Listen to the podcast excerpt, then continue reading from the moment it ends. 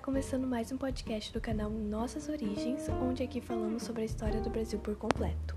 O episódio de hoje será um pequeno resumo sobre o maracatu, uma clara presença das tradições brasileiras na época do Brasil colônia.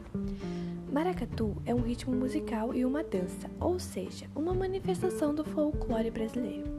Sua origem é do estado de Pernambuco no século XVIII, da época do Brasil colonial, e trata-se de uma junção de culturas africanas, portuguesas e indígenas. Sua origem ainda é um mistério, mas há indícios que está relacionada com o candomblé e com a curação dos reis de Congo. Há dois tipos de maracatu, o maracatu nação e o maracatu rural. O registro mais antigo sobre maracatu nação foi em 1771. Refere-se de um conjunto de pessoas onde as damas conduzem bonecas negras de madeira vestindo calungas, vestimentas ricas de detalhes e cores. Os personagens principais da festa é o rei e a rainha, que representam a realeza. Ainda há outras figuras que são representações da corte real, e cada personagem possui uma forma única de se expressar.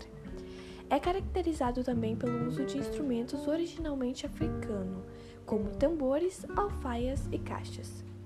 Já o maracatu rural é típico de Nazaré da Mata, cidade localizada na zona da mata de Pernambuco sendo originada após o Maracatu Nação, por volta do século XIX.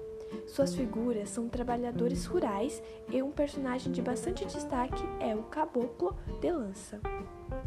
A principal diferença entre os dois maracatu é que o maracatu nação surge com o cortejo de uma nação imperial e o maracatu rural, o cortejo simboliza as brincadeiras dos trabalhadores rurais. Os grupos são formados principalmente por negros e negras, que mantêm a identidade e a formação da população afro-brasileira. De modo geral, os dois grupos ocupam as passarelas do desfile no carnaval, se divertem, exalam a cultura brasileira e a expandem. Encerramos o podcast de hoje por aqui. Caso tenha se interessado no assunto, recomendo o vídeo Coroado Seja Maracatu e a curta-metragem de Carnaval a Carnaval e veja de pertinho essa tradição. Espero que tenha gostado e até a próxima!